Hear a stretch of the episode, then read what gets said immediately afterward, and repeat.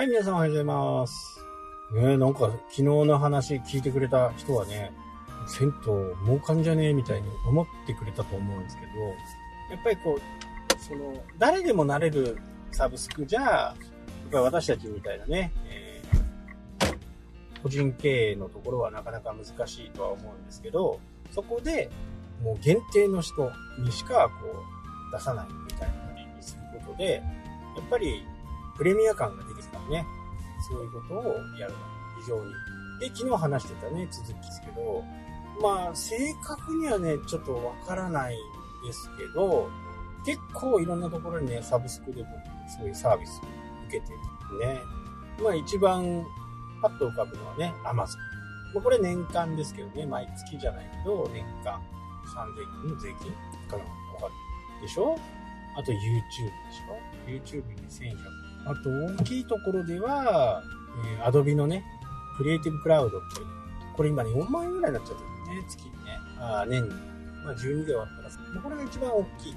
あとは、ニコニコ動画の第5のやったりとか、あとはダゾーン。ネットフリックスはね、ちょっと、今ね、ちょっと考え中です。ネットフリックスはいいかなと思ってね。他はね、そんなにないかな。まあ、どんなに高くてもね、Adobe のクリエイティブクラウドは、もう、ウェブの仕事をやっていればね、絶対必要だし、まあ、印刷の仕事をね、やっていく上でも必要だから、これはね、絶対やめないですよ。だから、まあ、ちょっと高額だから、やめるとすると、YouTube のやつですね。あれが広告が出なくなるんで、まあ YouTube ミュージックも聴ける。Apple 系はね、ほとんどない。あ、あとはね、あれがありますね。ドロップボックスと、年間契約なんでね、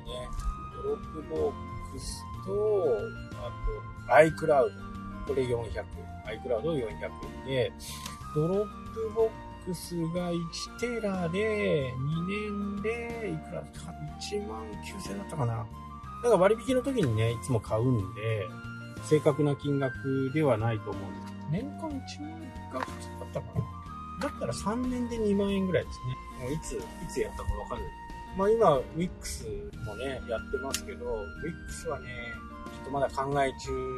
で、半年ぐらいね、使い込んで、どうなるかっていうことはね、ちょっと考えていますね、今ね。ただ、何でもお金かかるんでね、なんか、騙された感がすごくあって、ここはちょっと考えようかな。あとはあるかな。ああ、あと携帯電話ね、楽天モバイル900。まあこれ1年間で終わっちゃいますけどね、2年目は1000円。で僕結構前に楽天モバイルしたんで、昔はね、2年契約とか3年契約があったんですけど、それにやってるもんだから、2年間は1480円ですね。これがね、可能かなデジタル系ではね。そう考えるとね、結構なお金払ってるんですよね。で、他のね、いろんなサロンとかも、えー入ったりするんですけど、まあ、未だ継続してるのはないですね。3ヶ月以上継続してるというのはもうないかな。だいたい3ヶ月ぐらいでね、えーだいたいその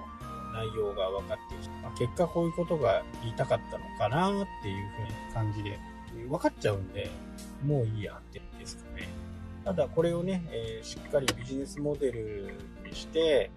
うまくね、運営できるようになればね、やっぱ安定収入になるんでね、やっぱり、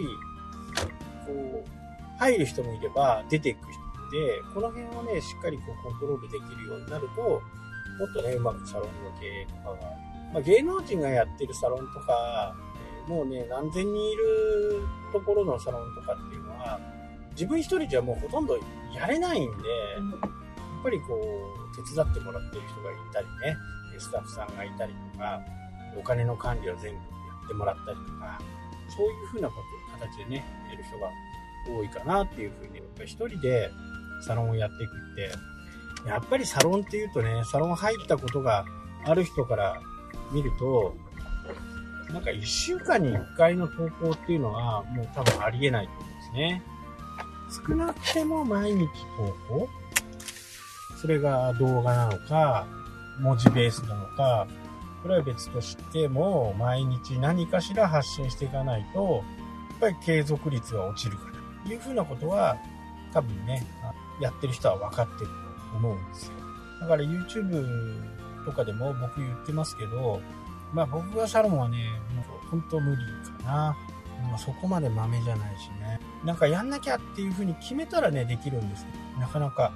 決めるまでも時間がかかったり。で、道場の方もね、もう1ヶ月過ぎようとしてますのでね。もうそろちょ、もうそろそろちょっとこう、ブレーキかけようかなもうあれをね、取るまで、ストックを取って1日前ぐらいまでに取っとくのがね、もう結構辛い。だから1日2本、1日2本、15日間使って30本かな。で、その前にね、え道場をやろうと思ったのが1月1日で、そこから動画撮りためてたんですけど、ちょっとやりたいことのイメージがはっきりしてきたのが2月の10日ぐらいだったんですね。なので、そっからまた全部取り直しをして、そんな感じでね、今の形に至ると思います。まあ何かね、え、コンテンツがあれば、そこで、次のね、ステップに行けるし、やり方もわかるし、1ヶ月通してね、やってみて、今ね、結構早いです。そのね、準備をしっかりしとくことによって動画の撮り方とか、10分の動画、10分マーケティング道場なんで、10分撮るとなると、だいたい13分から14分ぐらいの動画を撮っとけば10分にまとまるんですよね。で、初めの頃はなんか、今でもそうなんですけど、8分とかね、あるんですよね。なんか、どうも編集がうまくいかなくてね。そういう時もたまにはあるんですけど、だいたい15分撮れば、いろんなところをカットしたとしても10分残るか。いうふうに思いますし、え時にはね、マーケティング道場を見てくれてる方だったらお分かりかもしれないですけど、スライドで、キーノートで作ったやつでやるとね、顔出ませんからね。寝ぼけた顔でも。まあ、大した格好にこだわってるわけじゃないんで、頭とかボサボサですけど、まあそんなのもね、素の僕を見れる感じかなとは思います。やっぱり準備がね、何でも大切かな。サブスクやるんでも、計算立ててね、戦略作って、で、どういうふうにすると、その次の会員が入りたくなるかっていう、しっかり考えるだけで全然こう、基盤ができますので、まあ、ぜひともね、サブスクにどうできるかっていう考えたらいいかなと思います。はい、というわけでね、今日はこの辺で終わりたいと思います。それではまた。